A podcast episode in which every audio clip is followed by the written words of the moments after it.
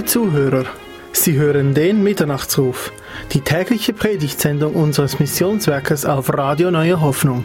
Gleich spricht Nathanael Winkler zu Ihnen zum Thema Grenzenlose Liebe.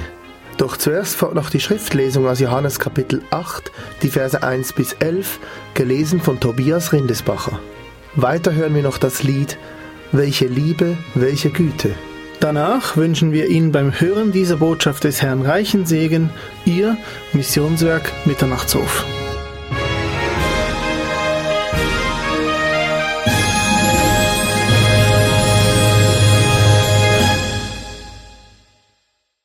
Johannes 8, 1 bis 11.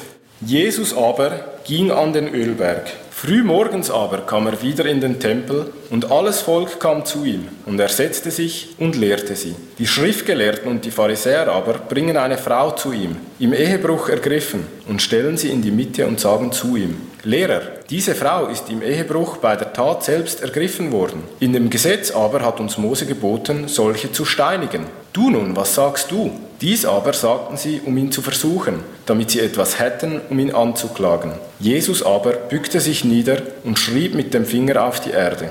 Als sie aber fortfuhren, ihn zu fragen, richtete er sich auf und sprach zu ihnen, Wer von euch ohne Sünde ist, werfe als erster einen Stein auf sie. Und wieder bückte er sie nieder und schrieb auf die Erde. Als sie aber dies hörten, gingen sie einer nach dem anderen hinaus, anfangend von den Ältesten bis zu den Letzten. Und Jesus wurde allein gelassen mit der Frau in der Mitte. Als Jesus sich aber aufgerichtet hatte und außer der Frau niemand sah, sprach er zu ihr, Frau, wo sind sie, deine Verkläger? Hat niemand dich verurteilt? Sie aber sprach, Niemand, Herr. Jesus aber sprach zu ihr, Auch ich verurteile dich nicht, geh hin und sündige nicht mehr.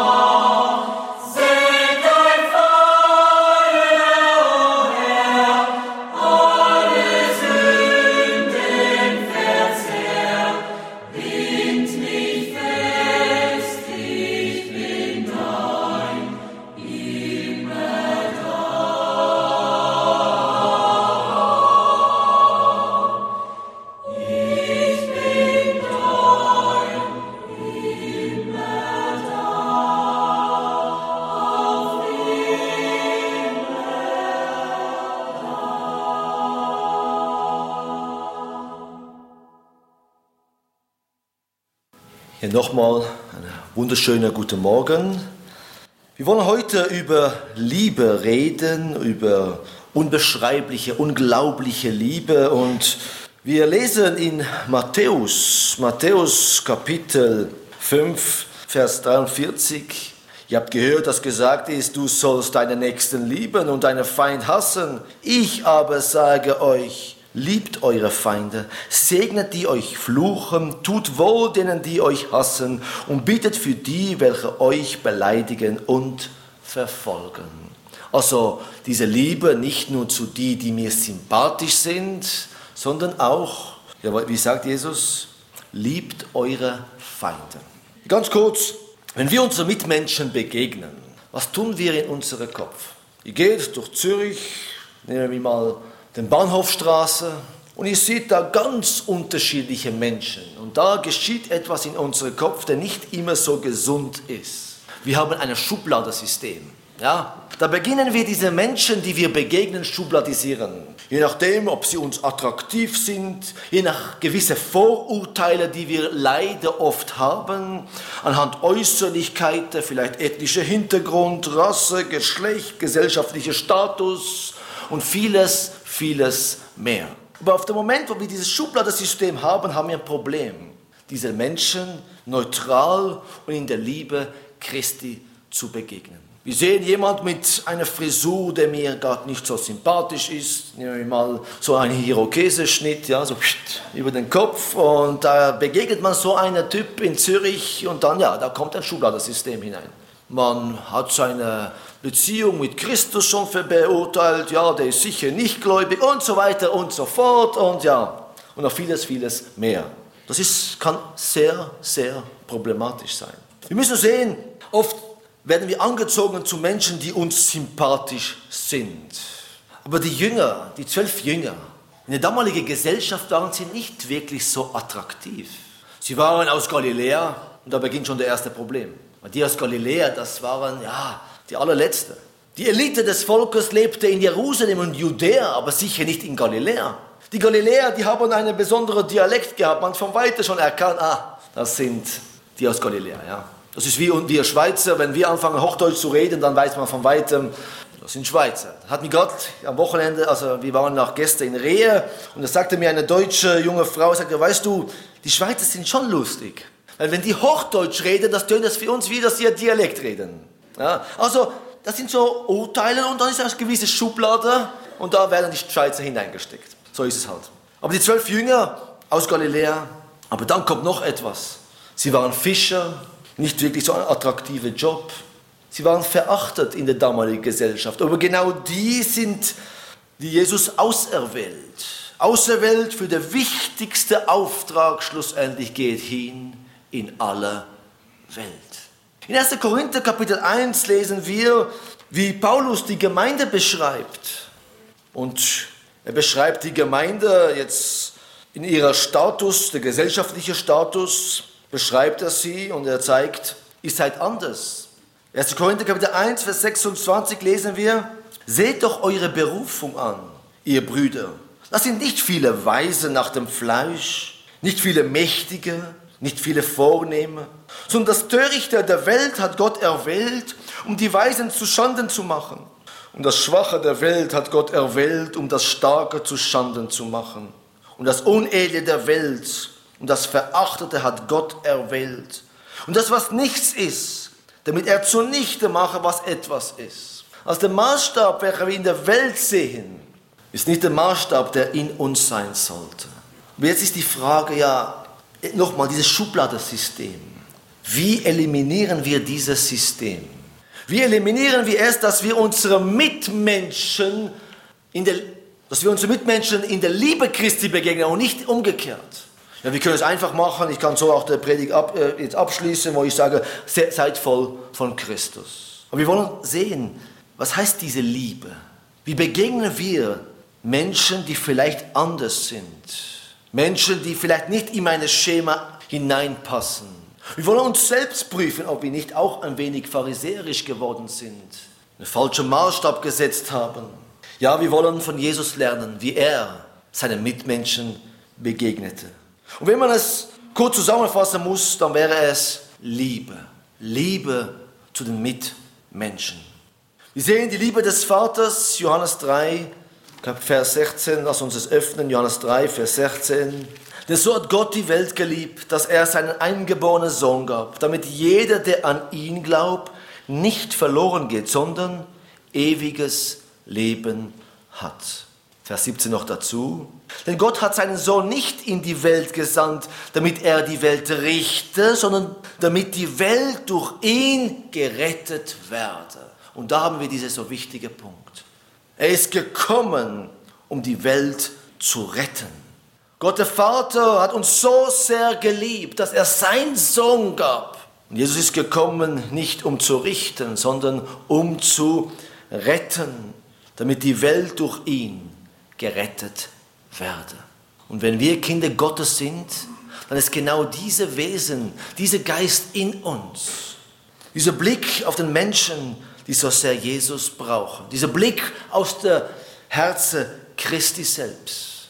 Wir lesen, wir haben gelesen Johannes 3, Vers 16, wir lesen noch 1. Johannes 3, Vers 16. Es ist eine gute Brücke, um diesen Vers in Erinnerung zu halten. 1. Johannes 3, Vers 16, da lesen wir, 1. Johannes 3, 16. Daran haben wir die Liebe erkannt, dass er sein Leben für uns hingegeben hat. Auch wir sind es schuldig, für die Brüder das Leben hinzugeben.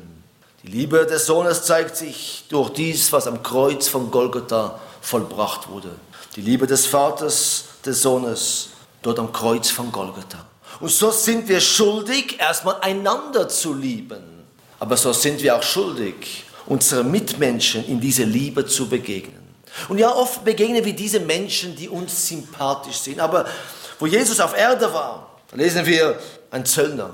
Einer der Jünger war ein Zöllner, Matthäus. Aber wir haben einen Zacchaeus, der ein Oberzöllner war. Und wir sehen, er war nicht ein Teil der Gesellschaft.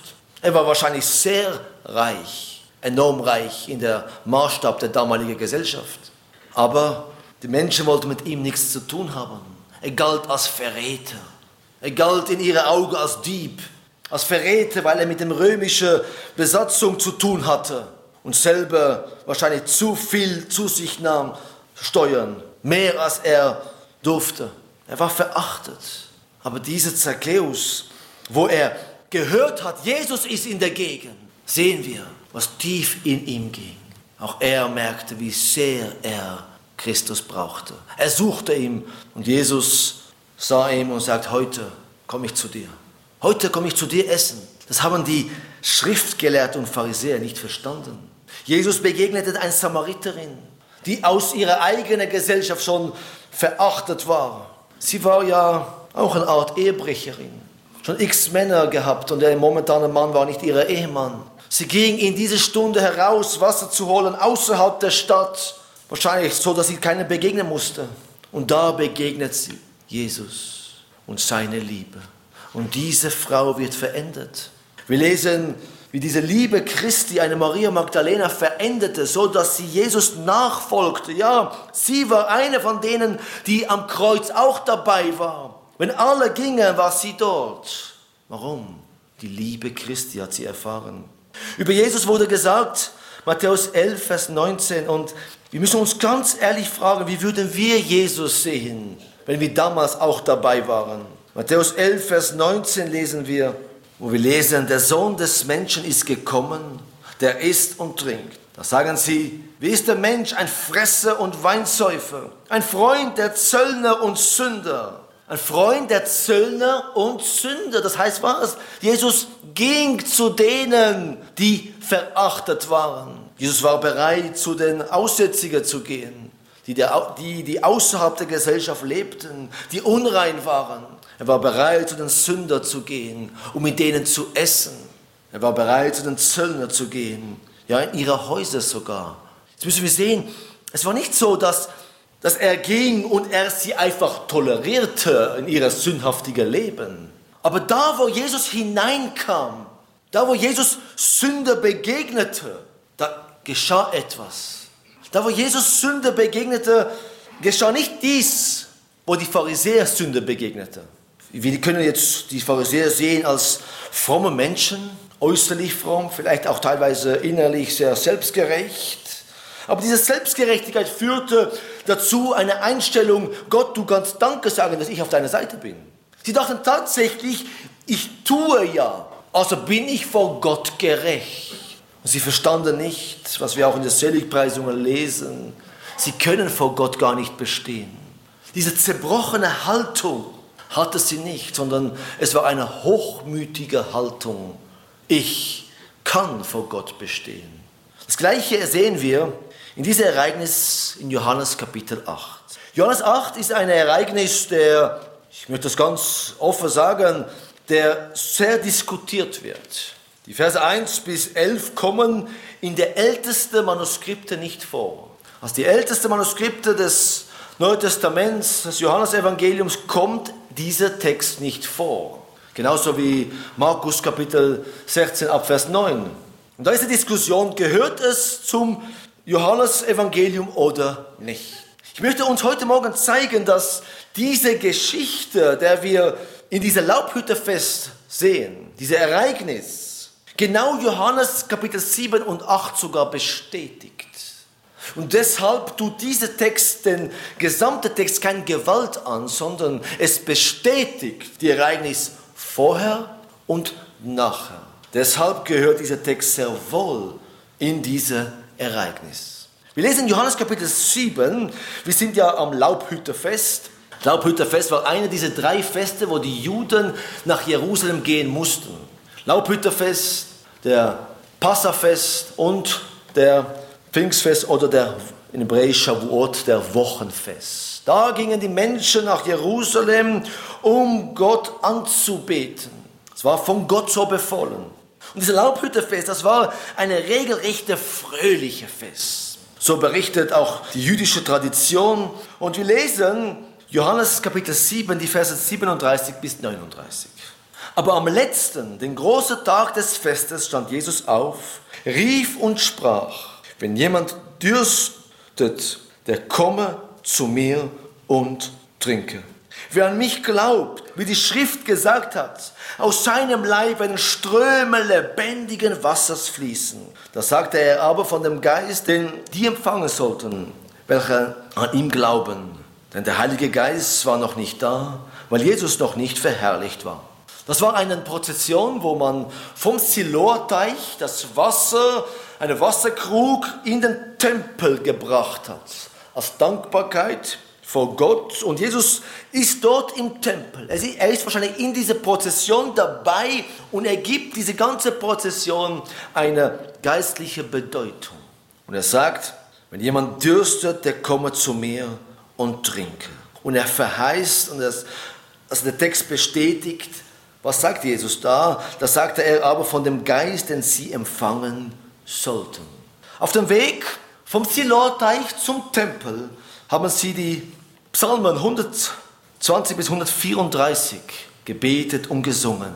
Und ein Text, der sehr wichtig ist prophetisch, Jesaja Kapitel 12, der ein prophetisches Wort auf Christus selbst ist. Nochmal Vers 37 lesen wir, wenn jemand dürstet, der soll kommen und dann soll er trinken. Genau das werden wir jetzt auch sehen in Johannes Kapitel 8. Wie Jesus diese, diese Rettungsbotschaft auch diese Frau anbietet. Weil wir sehen, diese Frau war durstig. Und sie steht da vor Jesus. Und er sagt etwas ganz Wichtiges. Wir kommen dazu. Aber nach diesem Ereignis in Johannes Kapitel 8, nochmal, wir sind immer noch im Laubhütterfest, sagt Jesus noch etwas, Vers 12. Nun redete Jesus wieder zu ihnen und sprach, ich bin das Licht der Welt. Ich bin das Licht der Welt. Ich bin das Licht der Welt, sehen wir schon in Johannes Kapitel 1. Es gibt nur eine Rettung. Und diese Rettung ist Jesus Christus. Und diese Frau, die ist in, in, in der Dunkelheit. Die ist von ihrer Sünde gefangen. Und da kommt Jesus nochmal. Wir sehen Vers 7. Er sagt, durch mich werdet ihr den Geist bekommen und Rettung. Und wiederum sagt er Vers 12 nochmal, ich bin der, der der Licht bringt. Und das ist eine doppelte Rede. Erstmal für diese Frau, die zerbrochen ist und wiederum auch für die Schriftgelehrte und Pharisäer. Dieses Licht gilt auch euch. Ihr, die in Selbstgerechtigkeit wandeln wollt. Die ihr meint, ihr könnt vor Gott bestehen. Und wir werden sehen, sie erkennen, dass sie vor Gott nicht bestehen können. Und trotzdem nehmen sie diese rettende Botschaft nicht an. Ja, was will dieser Text uns alles sagen? Lass uns nochmal zum Johannes 8 gehen, die Verse 1 bis 11. Und ich werde das jetzt nicht nochmal lesen, aber einzelne Verse.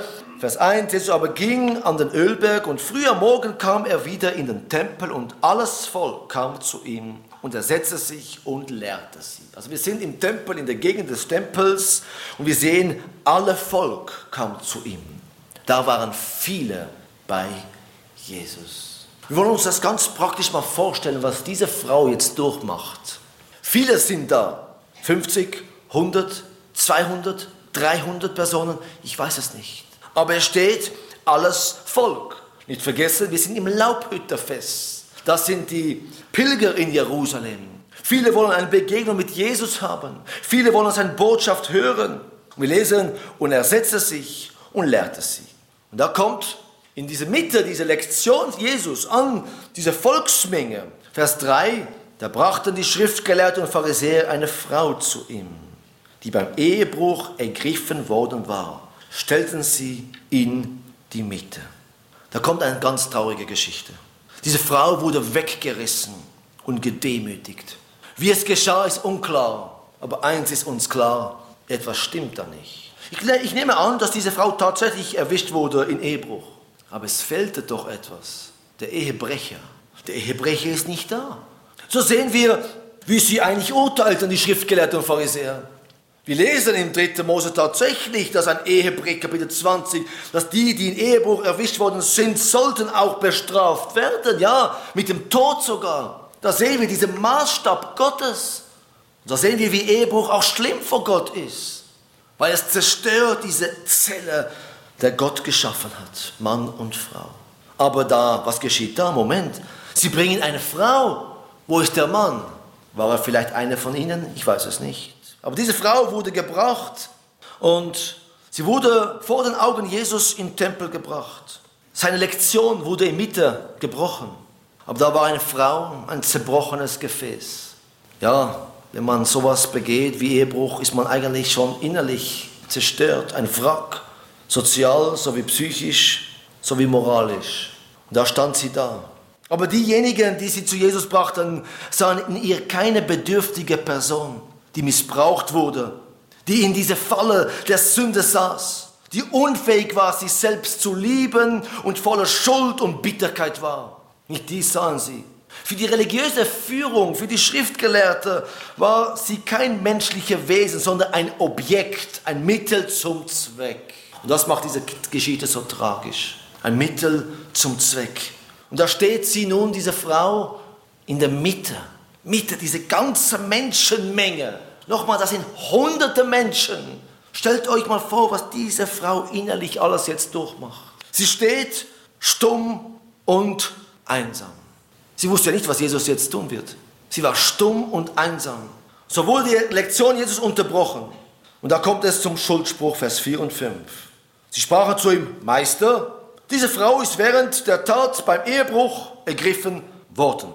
Im Gesetz aber hat uns Mose geboten, dass solche gesteinigt werden sollen. Was sagst nun du? Sie wussten, jetzt haben wir ihn, weil Jesus das Gesetz sehr gut kannte. Ja, er war der Quelle des Gesetzes. Sie wussten, jetzt, jetzt haben wir ihn. Und 3. Mose Kapitel 20, Vers 10 wird tatsächlich geboten, so eine Person sollte mit dem Tod bestraft werden. Aber wir müssen sehen, Schriftgelehrte und Pharisäer, das war reine Religiosität.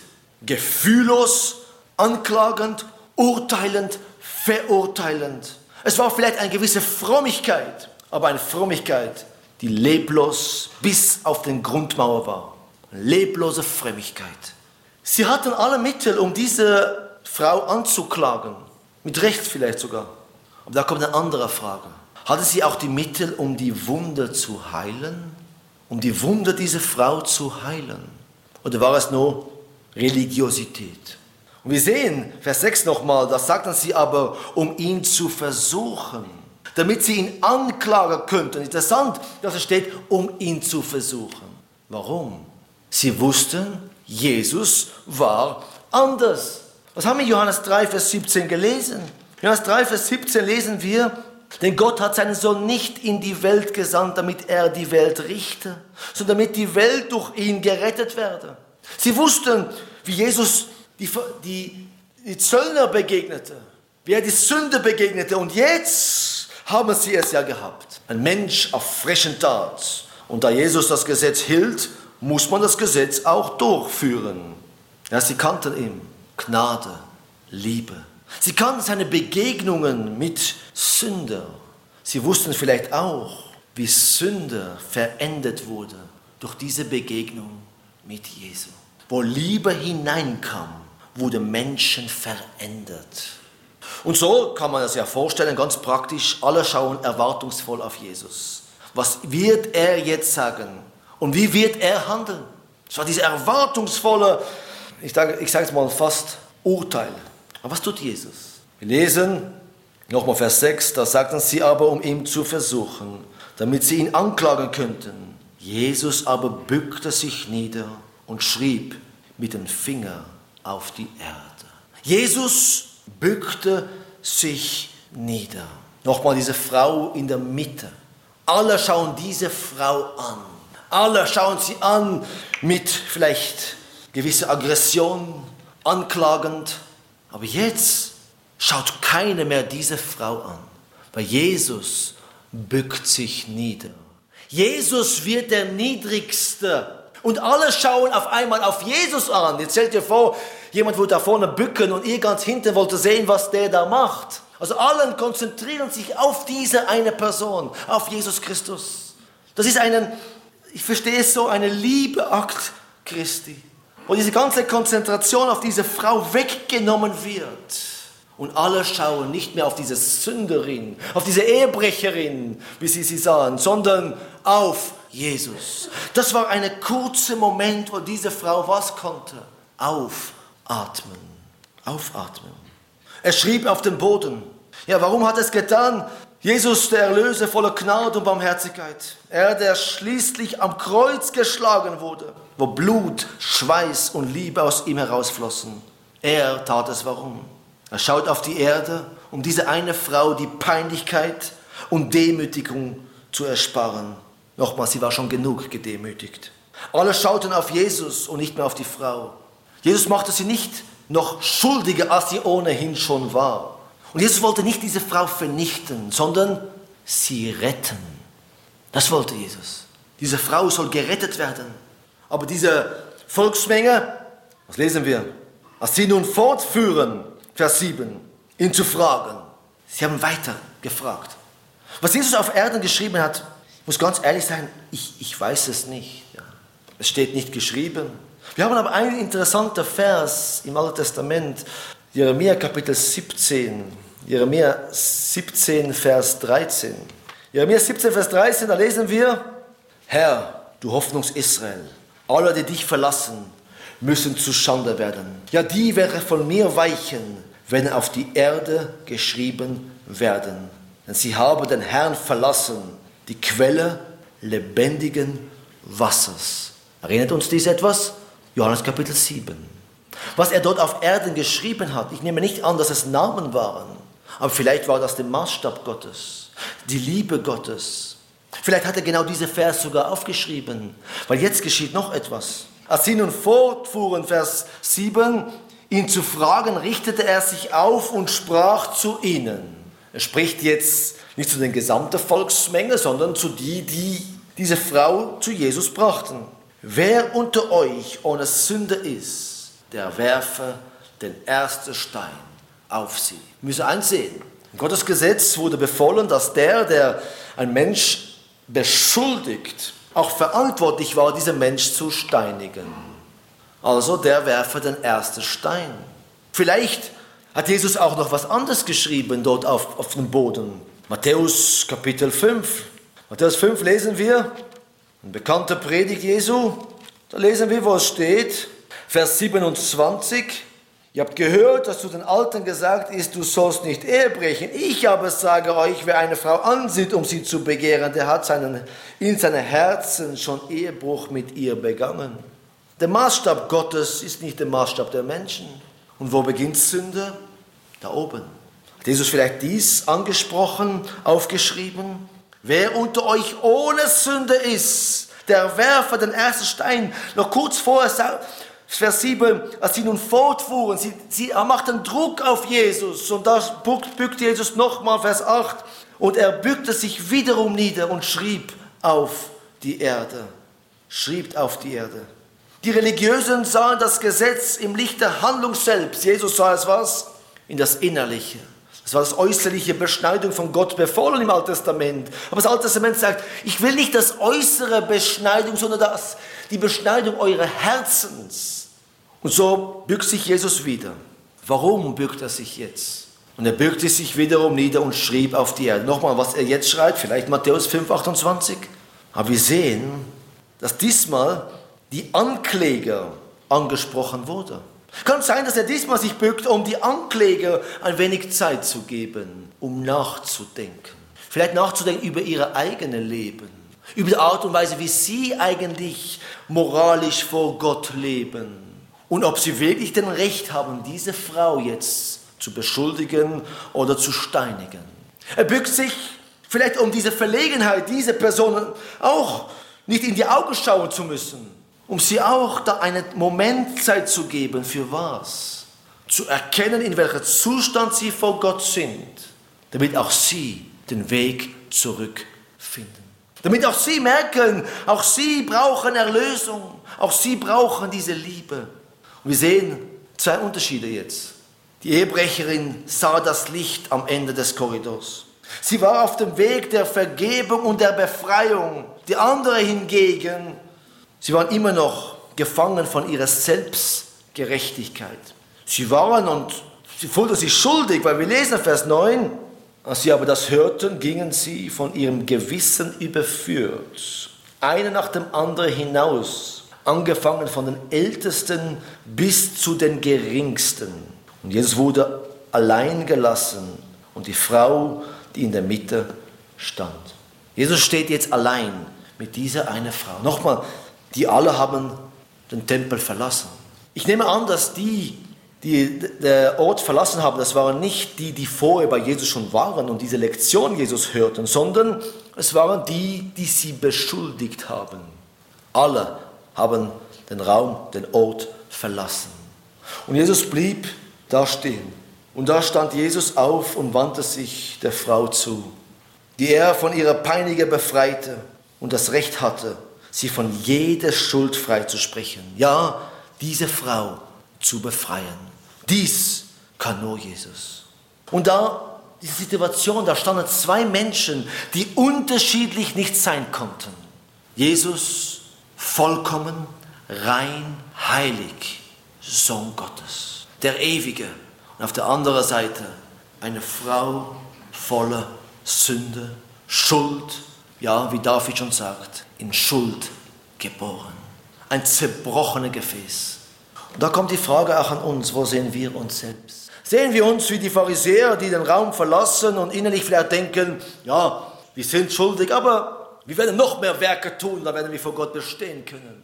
Oder sehen wir uns auch wie diese eine Frau, gebrochen, zerbrochen durch den eigene Schuld. Ein Mensch, der nicht vor Gott bestehen kann. Und da kommt etwas ganz Schönes. Und da ist eine Lektion für uns, wie begegnen wir unseren Mitmenschen. Vers 10 lesen wir, da richtete sich Jesus auf. Und da er niemand sah als die Frau, sprach er zu ihr, Frau, er sprach nicht Ehebrecherin. Er sprach nicht Sünderin. Schäme dich, sondern Frau. So wie Gott sie geschaffen hat. Ein menschliches Wesen, das nach dem Ebenbild Gottes geschaffen wurde. Wertvoll und kostbar vor Gott. Ja, nochmal, wenn wir durch Zürich gehen, vielleicht durch den Langstraß gehen und wir sehen da auch viel Sünde, Menschen, die auch zerbrochen sind, Menschen, die gefangen sind, sehen wir den Sünder oder sehen wir den Mensch, der im Ebenbild Gottes geschaffen worden ist? Oder verachten wir diesen Mensch, missachten ihn? Oder sehen wir einen Mensch geschaffen in dem Ebenbild Gottes? Jesus sagt, Frau. Auf diesen Moment müsst ihr mal vorstellen, was in dieser Person alles ging, wo sie die Stimme Jesus hörte. Nehme an, es war eine sanftmütige Stimme in diesem Moment. Frau, Frau, wo sind jene deine Ankläger? Hat dich niemand verurteilt? Was sagt sie? Sie sprach, niemand, Herr. Auch diese Frau hat eins erkannt. Der, der vor ihr steht, ist der Herr. Jesus nahm sie an, damit sie sich selbst wieder anschauen kann. Sie selbst ansehen und erkennen, wie sie so sehr Vergebung braucht. Und indem sie Herr sagt, hat sie ja dies erkannt. Wir müssen sehen, dass die Wiedergeburt oder Erneuerung beginnt nicht, weil du für schuldig befunden wurdest. Das gehört vielleicht dazu.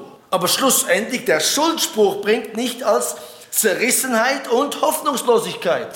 Diese Frau, die wusste ja, dass sie schuldig ist. Aber war da jemand, der ihr auch eine Lösung gab für ihren Schuldspruch? Für diese hoffnungslose Situation, in der sie war? Und da kommt Jesus. Und die Liebe bewirkt die Wiedergeburt, die Erneuerung. Die Liebe. Ja, es ist, es ist ja definitiv so, dass der Mensch erkennen muss, ich kann vor Gott nicht bestehen. Aber da hört diese rettende Botschaft nicht auf. Diese Frau wusste von Anfang an schon ihre miserable Situation, ihre Schuldhaftigkeit. Sie kam in diese Situation wahrscheinlich hinein und sie wussten, der letzte Tag ist gezählt worden, die letzte Stunde. Und ja, für diese Frau kam eine letzte Stunde. In welcher Hinsicht? Auf einmal erfährt sie die Liebe, was Liebe alles bewirkt. Zerbrochen stand sie da und sie sagt, niemand Herr du bist mein Herr. Sie sprach, niemand Herr. Ihr Zeugnis, in dem sie sagt, Herr, du bist der Herr meines Lebens.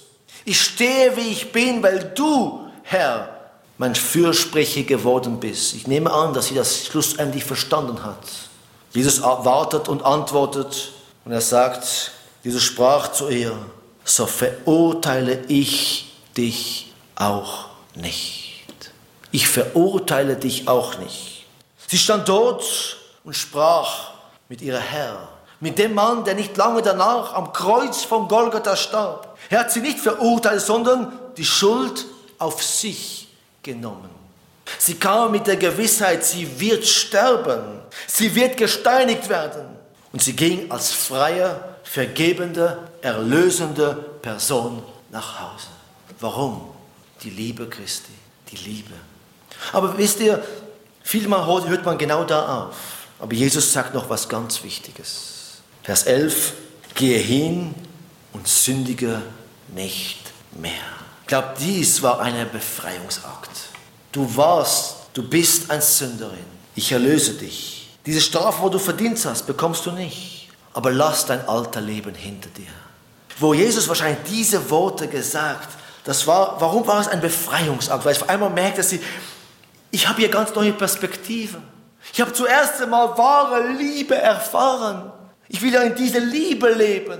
Und später hat sie wahrscheinlich erfahren, was Christus für sie vollbracht hat am Kreuz von Golgatha. Dies, was sie da im Johannes 8 erlebt, also dieses Ereignis dort im Tempel, wurde, diese Vergebung wurde Realität am Kreuz. Aber gehe hin und sündige nicht mehr. Jesus liebte diese Person, wovor ihm stand. Nicht Ihr Zustand, der war grausam. Die Sünde, diese Schuld. Aber er sah diese Hoffnungslosigkeit dieser eine Person. Und von einem Moment zum anderen, er streckt seine Hand und sie erkennt, Herr, du bist es. Und er erlöst sie und er sagt, geh hin und sündige nicht mehr. Es war ein Befreiungsakt. Warum? Ich muss ja nicht sündigen. Da, wo ich meine Befriedigung gefunden habe in Sünde, in Weltlichkeit, all dies kann ich hinter mir lassen, weil mir vergeben wurde.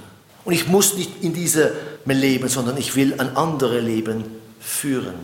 Und da kommt Jesus und sagt, nochmal Vers 12, nun redet Jesus wieder zu ihnen und sprach, ich bin das Licht der Welt. Wer mir nachfolgt, wird nicht in der Finsternis wandeln, sondern er wird das Licht des Lebens haben. Ja, Geschwister, Jesus wurde in eine Situation hineingebracht, der menschlich gesehen hoffnungslos war. Da wurde eine hoffnungslose Frau zu ihm gebracht. Und da sehen wir, wie Liebe alles anders macht. Und da kommt diese Frage an uns. Haben wir ein Schubladensystem? Dann können wir es heute verbrennen und vergraben. Begegnen wir unseren Mitmenschen in die Liebe Christi, sodass durch die Liebe Christi in uns unsere Mitmenschen erkennen, ohne viele Worte, ihren Zustand. Und durch diese Liebe, die sie dann erfahren, dass sie zum Kreuz geführt werden, weil sie ja erkennen, sie sind ja schuldig. Und durch diese Liebe schlussendlich der Gott, der Vater, durch seinen Sohn offenbart hat, sie Vergebung erfahren, so wie diese eine Frau. Dass sie erlöst werden von ihrem Zustand, von ihrer Sündhaftigkeit und ein Leben führen, wie Jesus sagt, gehe hin und sündige nicht mehr. Ja, werde Licht. Wir alle, wir sind schlussendlich berufen, dieser Welt zu begegnen, in der Liebe Christi. Uns gegenseitig so zu begegnen, ist ja eigentlich selbstverständlich, Johannes 13, Johannes 15. Aber dann wiederum, da ist die Frage nochmal an uns, begegnen wir die draußen in die Liebe Christi, in diese Auge Christi, wo man nicht verurteilen diese Menschen anschaut, sondern ihnen die Liebe Christi groß macht, dass sie schlussendlich durch die Liebe zu Jesus geführt werden. Amen. Ich möchte noch mit uns beten. Ja, Herr Jesus, von Anfang an bis zum Ende hast du deine Liebe offenbart auf Erde. Du bist gekommen, um zu erlösen. Und dort am Kreuz von Golgatha hast du gerufen, vergib ihnen, denn sie wissen nicht, was sie tun. Ja, Herr, dass du deine Liebe offenbart. Deine Liebe zu uns verlorenen Menschen. Du bist gekommen, um zu erlösen. Und diese Frau wurde vor dir gebracht. Und Herr, wir erkennen uns selbst ja auch. Wie oft sind wir auch pharisäerisch, selbstgerecht. Vergib uns. Herr, tut all dies weg, was uns zu Hochmut führt, zur Selbstgerechtigkeit, sodass wir unseren Mitmenschen in deine Liebe begegnen können. Ja, in diese Liebe, in diese schlimmste Stunde, Herr Jesus, sagst du, vergib ihnen. Diese Liebe wollen wir in uns. Ja, Herr, du hast es in uns gesetzt, weil dein Geist in uns wohnt. Aber Herr, wir wollen es leben. Aktiv, praktisch leben. Dass es sichtbar sein sollte, ohne viele Worte, dass deine Liebe in uns wohnt. Durch unsere Wandel, durch unsere freundliche Begegnung unserer Mitmenschen, durch die Art und Weise, wie wir lieben. Eine Liebe, der nicht menschlich ist, sondern göttlich. Ja, hilf uns. Nochmal entferne alles, was nicht dies meint aber du, Herr Jesus, sagst, liebt einander, denn dies soll auch ein Zeugnis sein für die, die draußen sind. So möchte ich beten für uns als Gemeinde, dass wir genauso uns gegenseitig begegnen. Deine Liebe. Und vor allem danken wir dir, Herr, für deine Liebe, der wir ja nicht verdient haben. Für die Erlösung, welche du uns gegeben hast. Wir gingen in diese Welt verloren. Und du bist gekommen, um uns zu erlösen. Deine Liebe hat sich offenbart, Vater, durch deinen Sohn Jesus Christus. Und da können wir nur staunen und Danke sagen. Aber genau dies wollen wir auch leben.